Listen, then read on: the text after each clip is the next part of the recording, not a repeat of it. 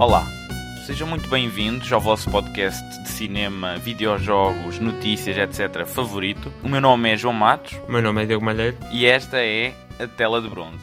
Nas últimas semanas aconteceu aqui uma coisa muito interessante que nós ainda não tivemos a oportunidade de uh, falar, que foi um upgrade uh, visual geral a todo este projeto.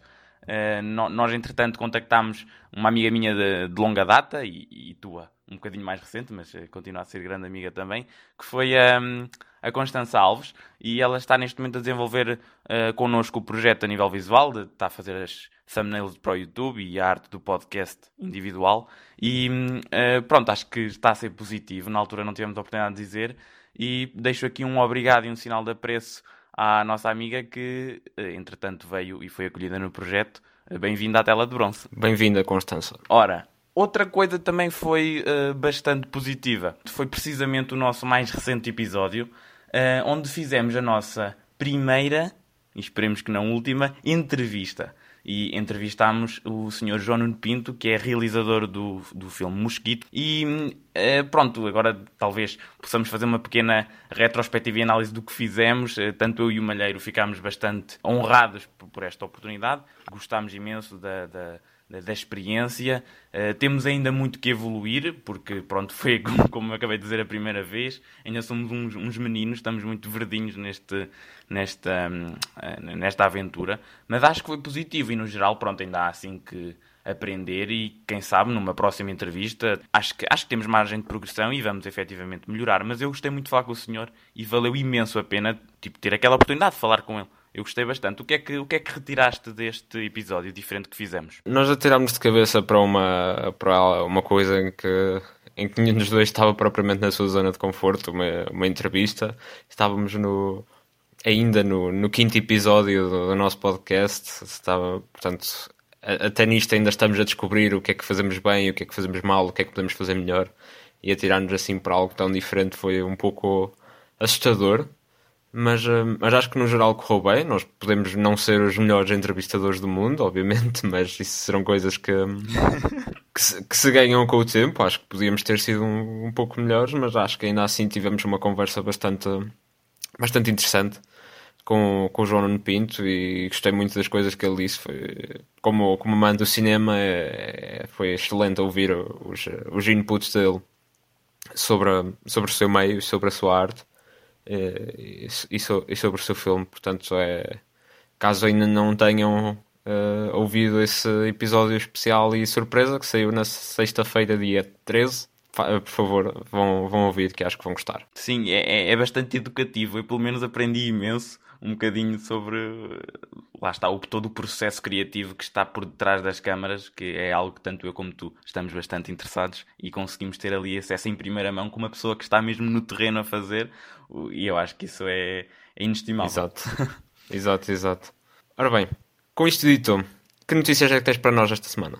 Ora, hum, uma notícia que eu, que eu acho que é, é óbvia e que nos está a afetar a todos efetivamente, e em particular, eh, neste caso, devido ao tema do nosso eh, podcast, o mundo do cinema está a ser afetado um, pelo, pela propagação do Covid-19, obviamente, e uh, pronto, não, não nos vamos prender a falar acerca da, da, da, doença em si, um, mas posso dizer que existiram filmes que foram adiados devido um, ao coronavírus.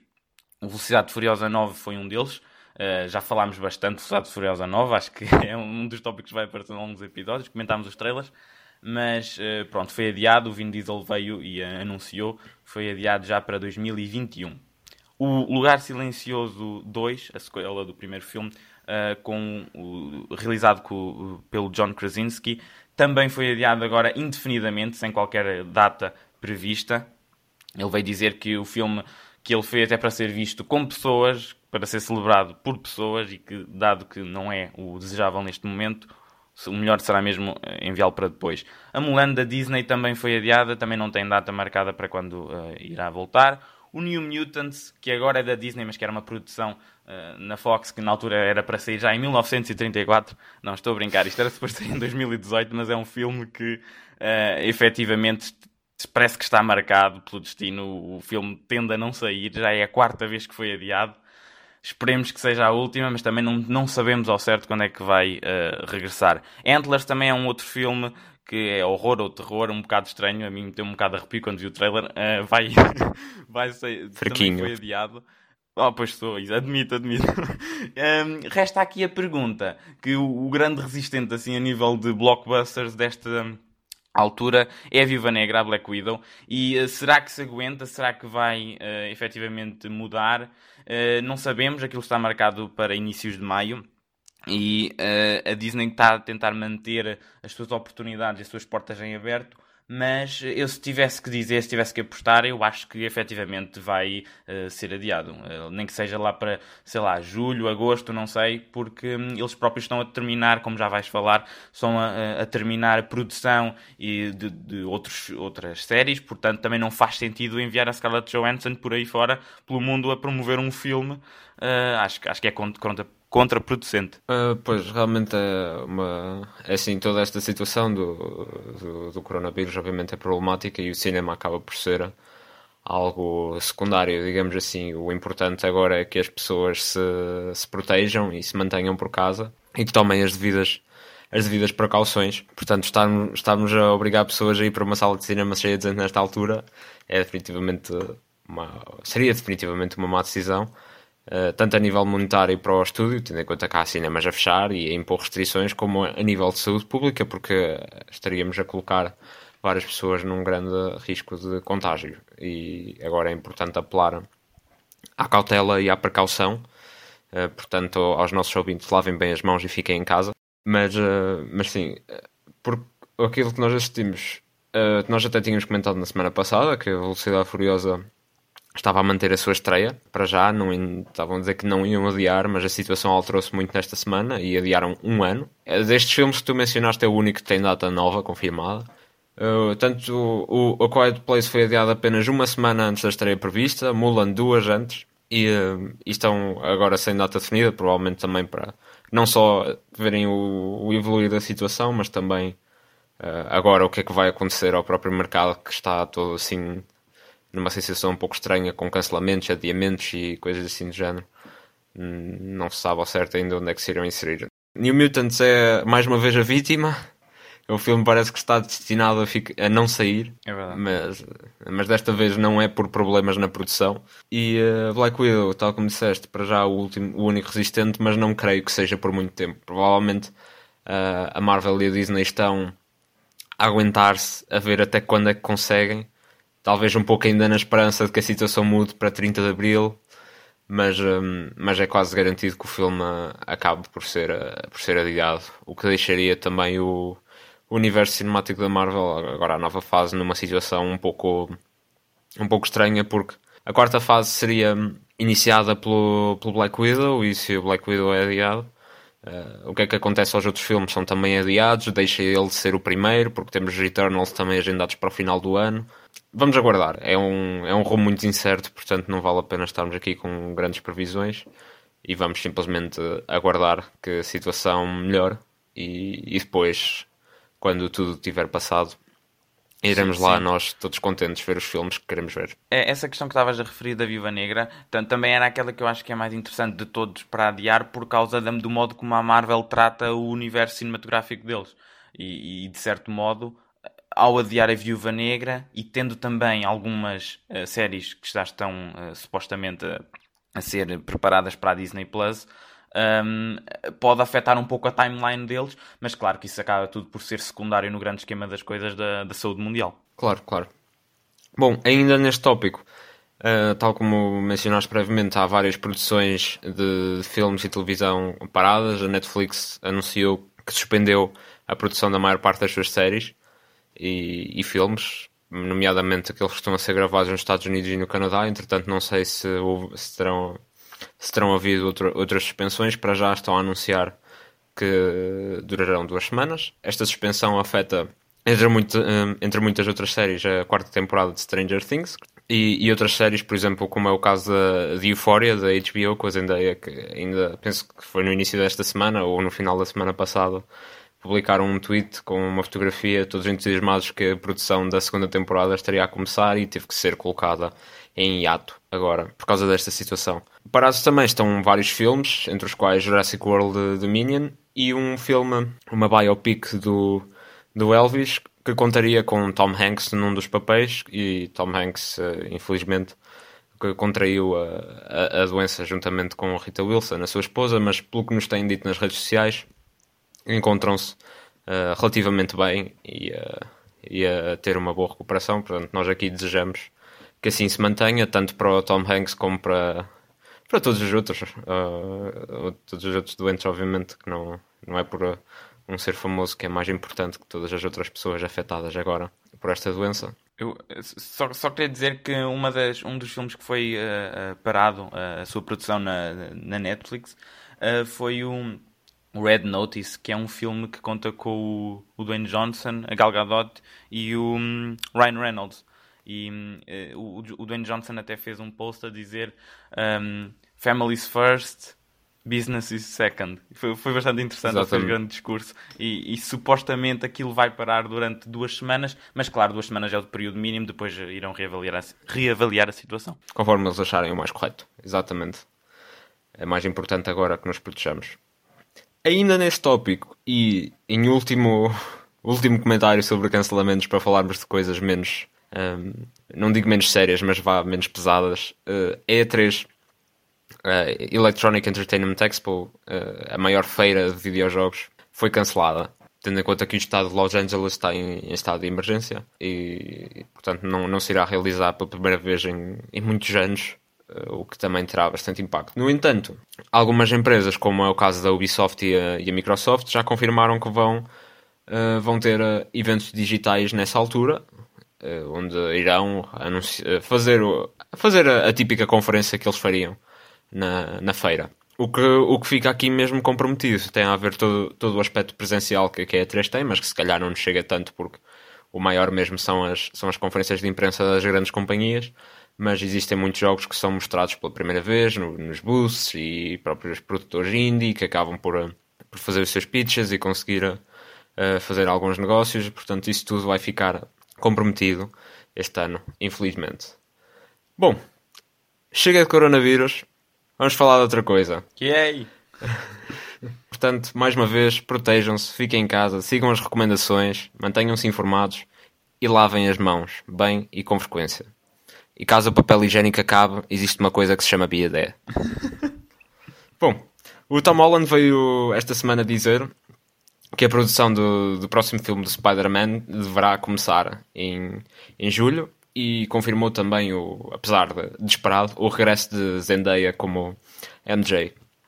Eu fiquei um pouco surpreendido com, com este comentário do Tom Holland, porque, bom, se bem se lembra, o ano passado houve uma grande, uma grande confusão com, com o futuro do Spider-Man no, no MCU, se, porque supostamente ele ia sair, mas depois acabou por não sair, e houve assim um, um, um grande turbilhão, e parece que tanto a Sony como a Marvel decidiram que hum, não valia a pena perder mais tempo e começar a produzir o próximo filme o mais cedo possível para deixar tudo em, em pratos limpos. Portanto, uh, parece que, que estamos com as coisas bem encaminhadas. Sim, eu, na altura eu e tu eh, ainda não existia a tela de bronze quando saiu a notícia de que o Spider-Man estava fora do, do, do, universo cinematográfico da Marvel. Acabámos por debater um bocado e tal, e estávamos os dois a torcer para, para que ele voltasse, eh, ainda que a ideia pudesse funcionar estando ele sozinho. Eh, estávamos a torcer para que ele voltasse e quando ele voltou, pronto, ficámos satisfeitos, mas também vimos na altura que o contrato dizia que ele ia ter um filme standalone, que é este que acabaste de referir, e ainda uma aparição num. Um, ou duas aparições, exato, duas aparições em, em filmes da, da Marvel uh, isolados. Tipo de onde estão outras, outras personagens, etc. Um, acho que é interessante o, ser o Tom Holland a confirmar este tipo de coisas, já que ele é famoso por uh, contar às vezes coisas que não deviam, que também já está a ser levado um bocado como um meme na, na indústria. um, ele, ele classificou a, a, a história do, de, deste terceiro filme como insane. E pronto, mas também é, é, lá está, um ator entusiasmado com o seu próprio projeto, não, não é notícia aí, mas, mas é sempre interessante. É melhor quando eles são entusiasmados do que a dizer, ah, sim, é mais um, como o Harrison Ford diz. claro. Um, agora, uh, uma outra notícia que eu e tu, na, acho que já foi há dois episódios atrás, o que nós debatemos foi que o grandioso Gustavo Santolalha poderia fazer a soundtrack do, da adaptação do The Last of Us à minissérie da HBO. E ambos ficámos a dizer: sim, sim, isto era brutal. Ora, brutal ou não, aqui está a, a confirmação. Uh, obviamente estamos entusiasmados. Um, e também dá aqui um detalhe interessante: uh, a tal minissérie iniciará a produção após um, o lançamento do segundo jogo deste franchise que irá sair na, na PlayStation. E resta-me dizer que estou entusiasmado para tanto uh, esta adição do Gustavo Santaolalla ao projeto, como também para o videojogo da Naughty Dog. O próprio criador da, de Chernobyl, que está agora também associado à produção desta série, uh, Craig Mazin, veio dizer no, no Twitter que não, não poderia ser The Last of Us sem a banda sonora do Gustavo Santaolalla, e, e eu concordo. Portanto, agora resta ver uh, o que é que ele fará, porque possivelmente algumas das, algumas das tracks serão, serão iguais ou inspiradas às que já estavam no jogo e algumas poderão ser novas, portanto fico sempre entusiasmado para ver o trabalho que este senhor fará. Sim, aquela guitarra, nada bate aquela guitarra. e todos os outros instrumentos que ele toca, vamos lá. Claro, mas eu estou a falar do tema, do, do tema principal. ah, ah, pronto. Sim, esse, esse de certeza que fica. Agora, dos outros, vamos ver. Bom, Uh, falando sobre, já que mencionaste o Last of Us Part 2, saiu esta semana um artigo publicado no, no Kotaku e escrito por Jason Schreier, que é já um, um bastante famoso jornalista no mundo dos videojogos e conhecido pelas suas inúmeras fontes e fontes de, de confiança. Que o Jason Schreier parece que sabe sempre o que é que vai acontecer antes das coisas acontecerem. Ele há uns anos escreveu um, um livro chamado Blood, Sweat and Pixels, traduzindo assim o título à letra para português é Sangue, Suor e Pixels, onde ele falou sobre sobre os processos de produção no, nos videojogos hoje em dia e sobre as, todas as suas, as suas habituais atribulações, tendo feito também, dado também um foco à produção do, do Uncharted 4, que teve bastantes problemas, principalmente com a, a saída da, da Amy Hennig, e depois houve todo, vários atores que já tinham gravado cenas saíram e houve imenso tempo de produção foi perdido. E depois a equipa entrou num, num modo de produção assim veloz e furiosa. como diria o Vin Diesel, para terminar o, o jogo a tempo e o, o resultado final tinha toda a qualidade, mas uh, isso veio a um custo humano muito grande. Bom, a que é que isto se mantém na atualidade? Uh, Jason Schreier falou com 13 desenvolvedores do Last of Us Part 2 que trabalham no Naughty Dog e que comentaram a prática do crunch nessa empresa. Para, para quem não sabe, este termo crunch refere-se a trabalhar imensas horas extra, eh, que é uma prática até relativamente comum na, indústria do, dos videojogos, de os eh, desenvolvedores ficarem muitas vezes várias horas, trabalhar durante a noite ou trabalhar nos fins de semana para terminar um jogo ou para, ou para continuar a trabalhar nele. Eh, costuma gravar-se nas fases finais da, da, produção e tem sido, tem sido algo que tem vindo à luz mais recentemente, onde se tem chamado a atenção esta prática, esta situação Uh, principalmente uh, em, em, jogos de grande nome, como foi o caso de, em 2018, o Red Dead Redemption 2. Uh, eh, falaram também no Mortal Kombat 11, no início de, do ano passado, e entre outros. Agora vieram falar da, da, Naughty Dog e sobre os vários problemas que se encontram lá dentro. Que apesar do, dos produtos finais que, que esta empresa produz serem de imensa qualidade, isso costuma vir a um custo humano muito grande, porque há, há trabalhadores que ficam lá horas e horas a fio durante o fim de semana. A própria Amy Hennig falou que quando esteve na Naughty Dog eram raras as semanas em que ela não trabalhava 80 horas. Ela dizia que ficava lá 12 horas por dia, de, de segunda a domingo, exceto com as ocasionais folgas que ela, que ela tirava. E uh, a questão é que, apesar destas horas extra no geral serem recompensadas e ninguém ser obrigado a fazê-lo, a prática também não é desencorajada. Então o que é que acontece? Um, um membro da equipa, da equipa opa por ficar até, até mais tarde e os outros, apesar de não serem obrigados a ficar, obviamente que acabam por ficar também porque os outros ficam e porque têm que colaborar. Claro, claro. E uh, isto revela-se muito problemático, até porque nos últimos anos imensos nomes, e tanto nomes maiores, na produção do Uncharted 4 era, foi uma razia, parece que a cada semana um grande nome do estúdio o abandonava, mas, uh, mas mesmo outra, outras pessoas que lá, lá trabalhavam, uh, designers, animadores, etc., acabaram por sair. Uh, a equipa, penso que de, de, animadores, já não sei se são animadores ou designers, mas pode-se ler no, no artigo que, que estava no Uncharted 4, 70% dos que apareceram nos créditos já não estão lá.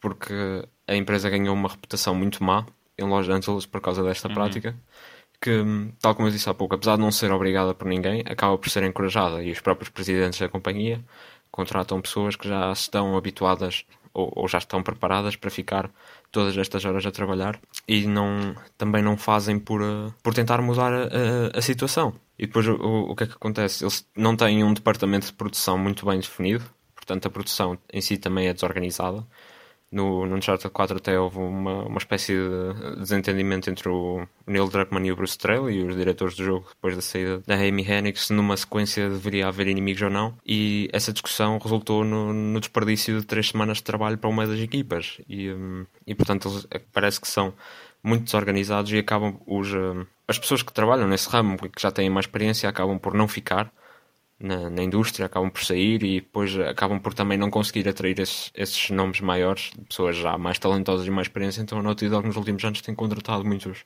muitos jovens e pessoas com pouca experiência, só que depois tem que perder, entre aspas, o tempo de os treinar, de, de trabalhar, de, eles aprenderem as coisas e acaba por altar, uh, atrasar muita coisa. Já também vi, não foi neste artigo, mas também vi num outro, um, um desenvolvedor a comentar que em qualquer outro estúdio o jogo já estaria pronto há mais de um ano e lá eles têm sempre estes problemas. O que é bastante irónico, porque o, a, a, empresa, tipo, o produto que eles, que eles enviam para o consumidor é, é tipo top notch, o que é bastante Exato. irónico terem esses problemas é assim, eles, não é?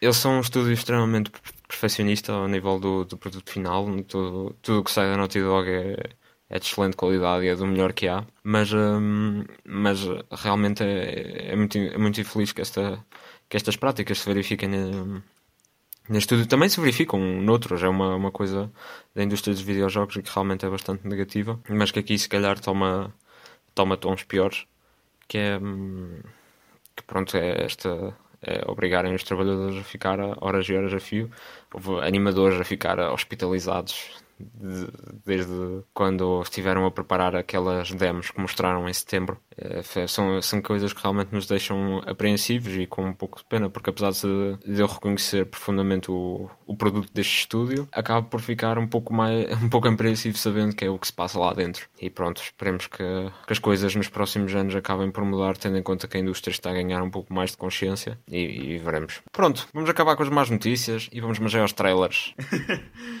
saíram assim três uh, trailers com, com algum peso na, na indústria, que até, que até são o, o tópico do nosso, do nosso episódio. Um, este primeiro que vamos falar agora é o Greyhound, que é um filme que conta com a participação de Tom Hanks no papel principal. E uh, um dado interessante foi que ele próprio também escreveu o screenplay do filme, uh, que é baseado num livro já existente. É, é, o Greyhound trata da jornada para chegar à, à frontline da Segunda Guerra Mundial. Um, ehm, e é descrito como uh, uma, uma jornada mortífera, muito difícil, muito exaustiva para as pessoas que lá estavam. E é, é, parece-me o clássico papel para o, para o Tom Hanks. Acho que ele é daqueles atores, é soberbo. O homem simplesmente não consegue fazer um mau papel, ele, ele domina por completo uh, qualquer cena onde está, transmite uma segurança para a audiência e eu acho que, uh, é, olha, vi, vi o trailer, tem um bom sound design, parece-me também estar bem filmado. Tem aquelas clássicas uh, uh, lines do, do, do, Tom Hanks quando ele está assim em, em, em, perigo. E ele, como capitão de um submarino que está a tentar ajudar as forças aliadas, acho que tem tudo para ser um filme minimamente interessante. E uh, à partida, um, ehm, tenciono vê-lo. O, o que é que achaste deste trailer? Especialmente porque o, o Tom Hanks uh, escreveu uh, pela primeira vez o, o, screenplay de um, de um filme. Uh, olha, deixa-me corrigir-te aí. Eu fui pesquisar e não é a primeira vez que ele escreveu um screenplay de um filme. Ah, é que eu não fui ver e eu assim vou mandar esta papaya, pode ser que dê. Afinal, não foi a primeira. Não, não, mas vá, tu não estás completamente errado. Ele escreveu alguns screenplays para televisão, poucos, uh, e depois há um filme que eu agora não me recordo o nome, mas penso que até é uma comédia, em que, uhum. em que ele aparece listado como um dos. Uh, dos escritores para o filme. Não, se, não diz se foi história, se foi screenplay, mas está na, na, equipa de writing, só não está especificado exatamente o que é que ele fez. Portanto, é que tu aqui estás okay, parcialmente okay. correto, porque aqui é o primeiro crédito dele num filme em que aparece mesmo screenplay. Mas. Pronto. Obviamente era isso que eu queria dizer, caríssimo. obviamente, então. obviamente, claro. Olha, para te corrigir também, para não ser sempre tu a corrigir-me a mim. Acerca do trailer. Uh, eu, eu, eu tenho aqui uma, uma dualidade de sentimentos. Porquê? Porque eu fiquei interessado para o filme, por causa de tudo aquilo que disseste, sound design, os visuais, a filmagem, o próprio Tom Hanks. Mas não gostei do trailer, porque acho que não foi um trailer muito bem feito no sentido em que normalmente um trailer tem, pronto, vários partes deslocadas do filme e editadas de uma forma que deve ser aliciante e que nos mantenha curiosos. Este trailer foi muito linear e pareceu quase um resuminho do filme, em que as coisas são mostradas quase pela ordem em que deverão acontecer, ou algo similar, uhum. e, uh, e, e, pronto, exato, parece quase uma, um resuminho do filme e aquilo que nós vamos contar e não algo feito para, para nos entusiasmar. Portanto, acho que não foi um trailer muito bem conseguido nesse aspecto, mas mesmo assim fiquei entusiasmado pelo filme por causa de todo, todo, todos os outros aspectos circundantes a isso. Eu, eu compreendo o que estás a dizer, um, mas também acho que há ali uma dificuldade em, em fazer o marketing para este filme, porque, uh, pelo que parece, aquilo só tem literalmente uma localização, que é dentro de um submarino. Por isso, à partida, é, pode ser um pouco difícil Sim, estarem a, a, a, fazer marketing, a promover de, de modo a que explorem as várias, os vários tempos em que o filme decorre. Ou, ou se calhar até fizeram e nem está por ordem e nós nem notamos. Sim, mas pelo menos da forma como está editado dá a ideia que é uma forma muito sequencial dos acontecimentos. É, e, e, acho que é aí que, que, estão as maiores falhas do trailer. Portanto, foi, foi a impressão com que eu fiquei. Pois, Vamos ver. Não, mas mas acho que o filme tem bastante potencial. Exato, concordo. Um, outro filme que, que, que, teve o seu trailer a sair recentemente foi o Jungle Cruise. Uh, é um filme uh, produzido pela Disney e é inspirado num theme park da Disney. Outro filme e que gerou um franchise com, que, que, teve imensa receita, que foi inspirado num theme park da Disney, foi o, o, o Piratas das Caraíbas. Uh, este trailer parece-me uma aventura assim muito feel good, muito soft, muito calma, com alguma comédia e ação. Uh, é mesmo aquele tipo de filme que o The Rock tem vindo a fazer ao longo de, destes últimos tempos. Uh, tem, tem, vindo a, a, a apoiar-se em alguma comédia e em ser aquele herói da, da selva, porque literalmente o Dwayne Johnson é capaz de ter nos últimos 3, 4 anos alguns 7 filmes na selva. O homem adora a selva. Eh, eu, eu sou um fã do The Rock, confesso que, apesar de não ser o melhor ator, nem, nem, nem pouco mais ou menos, tem ali um certo carisma e, e presença que, e um, um, sorriso que eu acho que é. Ele, como ator, tem, tem ali muita, muita pinta. Acho que é mesmo assim. é um, é um homem que eu, que eu curto imenso de o ver uh, como figura de ação e, e, como leading man em Hollywood. Um, eu, eu, gostei bastante do trailer, achei interessante. Uh, não é aquele filme que eu propriamente irei correr eh, para ver ao cinema, mas uh, como fã dele, eu acho que mais cedo ou mais tarde eu vou acabar por, por ter de, de, de ir espreitar. Acho, acho que sim. assim, eu, pronto, The Rock está longe de ser dos meus atores favoritos, mas não consigo negar que ele é bastante carismático e, pronto, tem, tem adotado muitos papéis principais nos últimos anos, mas também gosto muito da se calhar até gosto mais, da Emily Blunt, que está, que está também neste filme. Sim. E, por acaso no trailer fiquei, fiquei curioso para ver como é que será a dinâmica deles no filme. Pareceu estar eh, bastante, bastante interessante e bastante engraçada. Mas um, acerca do filme em si, pronto, não, tal como disseste, é um feel good adventure movie. Pareceu ser um. Pareceu pelo menos assim à primeira vista, não trazer muito de novo para o género de, de aventura. Foi um, uhum. pronto, bastante familiar. Mas pronto, olha, não, não quero dizer que seja mau, possivelmente também não será mais o tipo de filme para mim, mas acho que tem, tem algum potencial, principalmente na dinâmica dos papéis principais. O que eu quero comentar é que nós vimos algum CGI bom no trailer, mas vimos que o filme vai ter um grande uso de CGI, se calhar até demais, e houve alguns efeitos que não estavam tão bem conseguidos, e isso acabará também por comprometer a experiência, possivelmente. O, o Sonic provou que aquilo com o tempo a coisa vai lá. por isso logo se vê.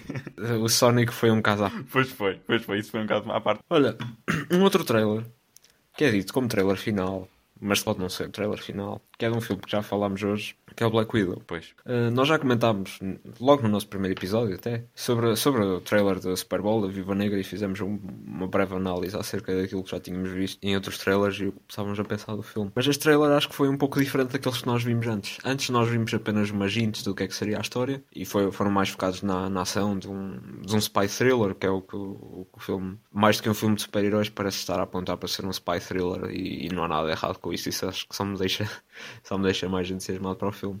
Este aqui acho que se focou bastante na narrativa, sem mostrar demais, mas acabou por mostrar um pouco o que é que, o que, é que podemos esperar de uma história bastante mais mais pessoal para a Natasha, algo que é mesmo relacionado, apesar de passar, passa-se, segundo o que, que, eles nos dizem, passa-se depois de, de, Civil War e antes do Infinity War, se não estou em erro. E, um, E, Sim, é e apesar disso, apesar de já, em termos de timeline, se passar já numa fase mais avançada do CM, tem as ligações com o passado da, da Black Widow. Eu, por acaso, só espero que, apesar de que estou curioso para saber um pouco mais acerca do passado da personagem, mas espero que eles não desvendem demais também, porque acho que o mistério acaba de ter um pouco a essência da personagem. Sim, foi o que a tornou interessante no, in the first place, é verdade. E- Exato. E acho que eles podem mostrar-nos um pouco mais sem comprometer nada, mas gostava que algumas coisas ainda se mantivessem assim mais misteriosas.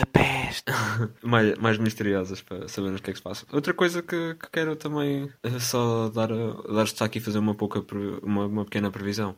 Neste trailer vimos um pouco mais da personagem de Florence Pugh, a Helena Belova, que penso que será a próxima Viúva Negra no universo cinemático da Marvel, que deverá então substituir a, Scarlett Johansson para os filmes que viram adiante, a não ser que aconteça algo que prove o contrário neste filme, porque pelo menos nas, nos cómics houve alguns que eu li em que apareceu esta personagem, a Helena Belova, e ela própria era, era também ah, a Viúva Negra, mesmo estando lá ah, a Natasha. Se bem que a origem dela nas bandas desenhadas é diferente da que, pelo menos, este trailer, estes trailers têm indicado. Não, ela surge como, inicialmente como uma rival da, Natasha e depois acabam por se tornar aliadas e aqui elas são mesmo irmãs, ao que tudo indica para já. Olha, hum, eu gostei bastante do, do trailer. Acho que foi o trailer. Uh, uh, para trailer final, supostamente, acho que foi um trailer que desempenhou bem as suas funções. Acho que aumentou um bocadinho o nível de entusiasmo, desvendou um pouco mais deste suminho da narrativa. uh, E sem mostrar mais. Exatamente. Ao, ao- ao nível do, do, tec- do Taskmaster, por exemplo, o vilão da, do filme, eh, tivemos agora a sério confirmação de que ele está efetivamente a estudar ehm, eh, imagens e, e a estudar vídeos de, de outras personagens que com- a combater, onde ele está com a sua suposta visão fotográfica eh, a tentar eh, mimicar esses, esses ataques. Tivemos ali ele a imitar o, o Pantera Negra, há ali uma pose onde ele faz de Viúva Negra, de Capitão América, o próprio Hawkeye quando ele tem o, o, o arco e flecha, etc. Acho que isso aí, o potencial é enorme. Espero bem que eles aproveitem bem.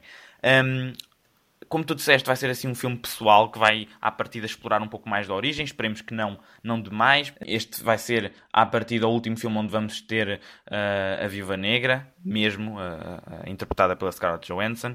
E quanto ao que tu disseste da Florence Pugh poder, poder ser a Viúva Negra do, do futuro, eu, eu, eu diria que existe uma boa possibilidade dela voltar, sim. Até porque o Kevin Feige, que é o presidente da Marvel e o senhor que, que, que- que coloca os, os, os dardos no, no, no quadro do que ele quer e, e que pretende que o universo tenha para a frente, um, ele, ele, ele faz declarações ao longo do tempo onde diz que eh, ele planeia 5 anos para a frente, tanto a nível de, de séries, de tópicos, de, de pontos que quer explorar, de filmes, tudo. Portanto, é assim, ele não é uma pessoa que está a fazer uma prequela assim só porque sim. É que isto é uma prequela que se vai focar na Viúva Negra e que está a explorar parte do passado do universo da Marvel em específico, que de certeza que é para plantar sementes para o futuro. Portanto, não acho que tenha sido ao calhetas que ele quer abrir a fase 4 com este filme, é porque de facto há coisas que vão eh, ramificar com eh, dados importantes. Uh, de qualquer das formas, sim, foi um trailer positivo e espero vê-lo efetivamente uh, quando estrear, seja isso quando for. Agora que terminamos esta secção do nosso podcast, uh, pensámos introduzir uh, um, um pequeno tópico aqui uh, e como tópico final, uh, talvez as recomendações e o que vamos efetivamente fazer, ver, jogar, etc. Agora que estamos mais por casa, como todos estamos a cumprir o nosso dever social de uh, nos resguardarmos e protegermos. Pessoalmente, uh, eu vou dizer aqui a minha to-do list do que acho que é interessante. Vamos lá, vamos lá. Uh, efetivamente, efetivamente quero ver o, o, o Witcher. Já estou a prometer que vou ver tanto a ti como às pessoas que ouvem o podcast, uh, praticamente desde o, desde o início, que tenho que ver isto. Portanto, vou ver o Witcher. Vai, se não vires, vais receber hate. Pois não quero, tudo menos isso.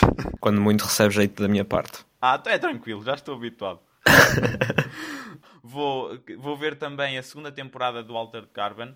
Já dialogámos um pouco acerca do trailer e também estou entusiasmado, portanto é algo que quero Sim, eu ver. também ainda, também ainda tenho que ver isso. Pois é. E uma coisa que posso sugerir que eu acho que nunca desilude, tanto no verão como costumo ver isto e ainda não, ainda não tive tempo de ver eh, nem este ano nem no ano passado. A trilogia do Senhor dos Anéis, eu acho que é algo que, que nunca desilude. A qualquer altura uma pessoa mete aquilo, apesar de ser denso, epá, é um roller coaster de emoções ali, de epicness, que uma pessoa fica preparado para qualquer coisa. Por isso, recomendo para quem não tenha visto. E mesmo para quem tenha visto, rever é sempre bom. É, eu provavelmente também vou fazer isso, porque já não vejo Senhor de Janeiro há 7 anos. A sério? Eu acho que a última vez que vi foi para aí há dois, mas, mas aquilo é muito épico. É, foi fixe. Pois é, mas eu, eu vi uma vez e depois por acaso nunca mais voltei a ver. Olha, eu até posso contar uma história engraçada. Uh, uh, eu só vi Senhor dos Anéis, porque foi assim, a, a minha mãe ofereceu uma prenda ao meu pai, que foi estes três uh, DVDs, que vinham num pack. E na altura ele não queria, não queria ver porque aquilo era muito longo. Então, nós, quando vimos aquilo pela primeira vez, foi porque eu insisti em abrir e tirar o invólucro daquilo, porque aquilo nem sequer estava aberto. Vê lá tu. Mas pronto, gostámos todos e é isso que interessa. Um, Sempre a educar a tua família. Exatamente. Como eu estava a dizer, um, ao nível de jogar, uh, tenho de continuar o Death Stranding e pronto, vou fazer ali de, de Delivery Man. Uh, em, agora nos próximos tempinhos, um bocadinho. Enquanto aproveitas a história marada escrita pelo Kojima. Pois é, que tem a Peach e o Caneco, já estive a ver assim umas coisas. um, eu também vou aproveitar e vou rever o Red Dead Redemption 2, uh, ah, nem que seja explorar o mundo aberto, porque acho que a liberdade que eles nos dão ali é excelente. E pronto, é assim que eu me vou divertir agora nos próximos tempos, um bocadinho. Uh, e tu, o que é que achas que vais fazer? Olha, o desafio é jogar o Red Dead, Red Dead Redemption 2 com boa honor e não seja uma pessoa horrível. Ai, não consigo! Não consigo. Eu peço desculpa, mas eu se vejo alguém que me cumprimenta, é, é, desculpa, mas o meu impulso é pegar no laço e puxá-la e arrastá-la com o meu cavalo. Eu não consigo fazer mais, nada mais a não ser isso. Tem de ser. O Arthur bonzinho é o melhor Arthur. Não, o Arthur, o Arthur que entra num, num bar e começa a dar socos a toda a gente enquanto eles estão a jogar Blackjack ou Poker é o melhor Arthur, esse sim. A melhor versão da história é a versão da história com o bom Arthur. Oh, Acredita. Mas tu não, sabes, tu não sabes o prazer que é tu criares uma chacina incrível numa aldeia ali e Deus, os xerifes vêm atrás de ti e tu tens de fugir. Aquilo é incrível. Aquilo é incrível. Uh, eu só vou dizer que quando fores famoso eu vou pedir que essa seja a quote na capa da tua biografia. Pois realmente, isto fora de contexto, já viste o que é? Uh, pois, acho que mesmo no contexto é um pouco questionável, mas sim. Eles dão-nos a liberdade de explorar aquilo tudo e eu garanto que explorei aquilo tudo. Sim, sim. Ah, não exploraste nada. Há uma área que tu ainda não exploraste bem. Mas já comecei, já comecei a ver isso. Pronto. Olha, o que é que eu vou fazer? Olha, primeiro tenho que continuar a ver Peaky Blinders, que eu acabei a primeira temporada e ainda não vi mais. Isso é muito bom, pá. E eu gostei. Tem um lugar para onde melhorar a primeira temporada, mas, uh, mas daqui para a frente veremos o que nos espera. Tenho que pegar nisso. Tenho que acabar Rick and Morty, parei a meia da terceira temporada. Sim, senhor. E depois tenho oh, também. Jeez, Rick! tenho que ver a terceira temporada de Westworld que estreia, que estreia. Está a estrear agora, basicamente, 15, 15 de março. E tenho, tenho isso para ver. No, no episódio anterior, lá falei que era uma das três pessoas no mundo que nunca viu lá a Casa de Papel. Pode ser que aproveite agora para mudar isso. Muda, puto, muda. e depois, em termos de filmes, Há uns que tenho aqui de lado já há algum tempo para ver, mas nunca peguei neles, e um que tenho que pegar é um. É um filme com o Tim Chalamet que é The King, que é sobre um, um rei britânico na, na, era medieval. Não me lembro de qual é que era o rei, mas eu gosto desses history epics. E tem, tem Sim, o isso é interessante. É uma produção da Netflix, até acho eu. Tem Sim, é, é, é. E, e tem Timmy, portanto, tem o Timmy, é bom. Vai ser, vai ser grande, grande ator das próximas gerações, vais ver. Eu, eu acho que já é. Sim, mas estou a falar a nível delegado. Tipo, ah, o sim. próximo DiCaprio, estás a ver? I'll be in the new me, thank you very much. Ai não, ai, Brie Larson agora não, assim. Out of nowhere não. E pronto, olha, jogar. Eu estou agora a jogar a trilogia Bioshock. Estou no 2, para depois passar para o Infinite. E a seguir vou finalmente jogar Shadow of the Colossus, que é algo que eu já tenho de lado há imenso tempo e que nunca peguei e vou finalmente aproveitar para fazê-lo, que é um dos grandes clássicos da, da PlayStation 2, agora remasterizado. Uh, remasterizado não, refeito para a PS4. Mas deixo também algumas recomendações. Uh, em termos de videojogos, reitero a recomendação do Matos do Red Dead Redemption 2, porque além de ser excepcional, tem também uh, uma grande longevidade, portanto dá-vos para bastante tempo. E depois também, caso, se, caso já tenham jogado, de certeza que já jogaram Witcher 3, mas joguem Witcher 3 outra vez, vale sempre a pena. Não é, Matinhos? Eu, eu, eu ainda tenho eu ainda tenho o jogo, eu deixei-o para aí, uh, sei lá, sou capaz de ter feito aí 4, 4 ou 5% do jogo. E depois, entretanto, surgiram outras coisas e não tive a oportunidade. Pois sim, tens as tuas prioridades mal definidas. Porque, porque, porque, o Red Dead puxava-me, o Red Dead puxava-me, repara, eu pegava numa pessoa e deixava nos carris de um comboio, com o comboio a passar, puxava-me muito mais do que, do que o Witcher naquele momento. mais uma vez, uh, uma quote para a biografia, sem dúvida nenhuma. Mas pronto, há muita coisa para jogar. O God of War está em promoção. Pode ser que eu também pegue nisso. Ah, isso é excelente também, vais adorar. Eu, eu adorei, eu adorei esse, esse jogo. Foi incrível. E depois também tens uma cena incrível que é tipo: se jogares em, em português, tu tens rapaz, Não, faz o que te digo. vou- Mas se tu jogares em inglês, se jogares em inglês, tens isto. You do what I say, boy. Portanto, também é excelente. Eu não vou jogar em português. Não, mas vais adorar o boy. Pronto, no, no Red Dead tens Boa! Yeah, right, boa! Pois é, exatamente. Pois é, pois é. Recomendações de filmes. Tenho duas. Uma, mais recente, é Uncut Gems, que está, está disponível na, na Netflix. É uma, produção da A24 e conta com o Adam Sandler. E gritam muito. E- e gritam imenso nesse filme. É, é quase todos os nossos sentidos estão a ser bombardeados porque o filme é bastante agressivo nesse sentido. Toda a gente fala muito rápido, falam todos um por cima dos outros e falam muito alto. Sentimos com eh, imensa ansiedade e imenso stress só de ouvir aquelas pessoas todas a falar ao mesmo tempo. E conta com uma, uma performance excepcional e vinda do nada do Adam Sandler, que é- estamos todos habituados a aquelas comédias questionáveis dele e que temos um papel bastante mais sério e, e um papel bastante definitivo para o ator. O que ele fez, o que ele fez foi completamente impressionante e, e, eh, o filme por si só já é, já é ótimo e então com, com a performance dele ele elevou ainda mais e portanto eu nunca pensei que um filme que começasse com uma colonoscopia ao Adam Sandler pudesse ser tão excelente. Outra recomendação que eu deixo é um filme do, do, do Studio Ghibli que estão agora a chegar a, à, à Netflix passa publicidade, mas é um sítio onde é muito fácil ver filmes em casa agora, que é o Princess Mononoke. É um, é um filme de animação japonês. A esmagadora maioria, não quero dizer uma porcentagem para não dizer errado, mas a esmagadora maioria do filme é animada à mão e a, a qualidade visual do filme é pura e simplesmente impressionante e, e soberba. É um filme de uma beleza tal que é, é impossível estar a, estar a ver o filme e não ficarmos vidrados a olhar, porque é, é mesmo é mesmo impressionante, nunca vi nada igual. E a própria, pronto, o próprio filme tem uma história que, que, hum, fala muito da, da relação do, do ser humano com, com a natureza e explora isso num universo fantástico e acho que, va- vale a pena eh, vale a pena ver e, e também me deixa interessado para ver os restantes filmes do Studio Ghibli já que este foi o meu primeiro, primeiro contacto Foi. foi, Olha, eu vi o Castelo Andante quando era pequenino, é excelente. foi eu nunca tinha visto nada do Studio Ghibli antes Ele, ele tem filmes excelentes, eu gosto muito dele. Pois agora estão a ir todos para a Netflix portanto tenho que, É. tenho que tratar Não, aproveita, porque aqueles filmes eh, são muito, muito bons. São lindos, lindos. tenho que tratar de, de pôr isso em dia. Em televisão, tenho duas séries, uma mais séria e uma de comédia, também para, para aliviar os ânimos.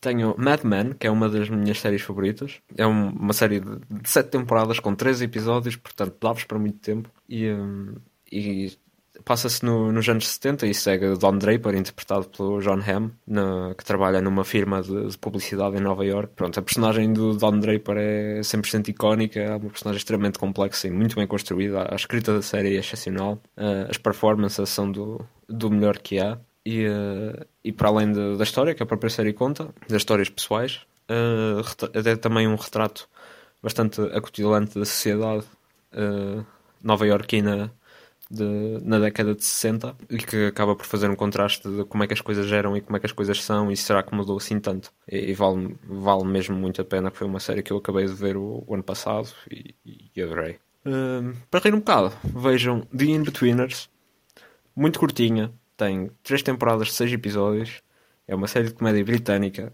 tem aquele tipo de humor característico britânico que é, é, é do melhor que há e, e vale a pena.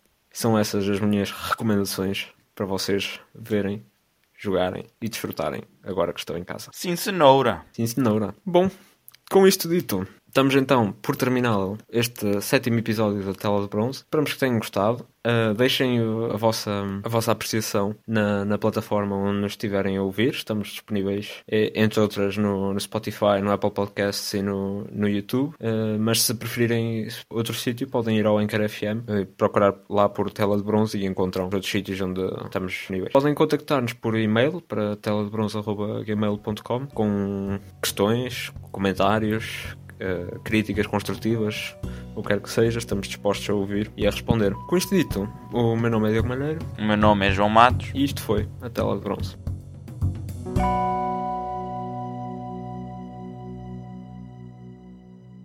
You alright, boy?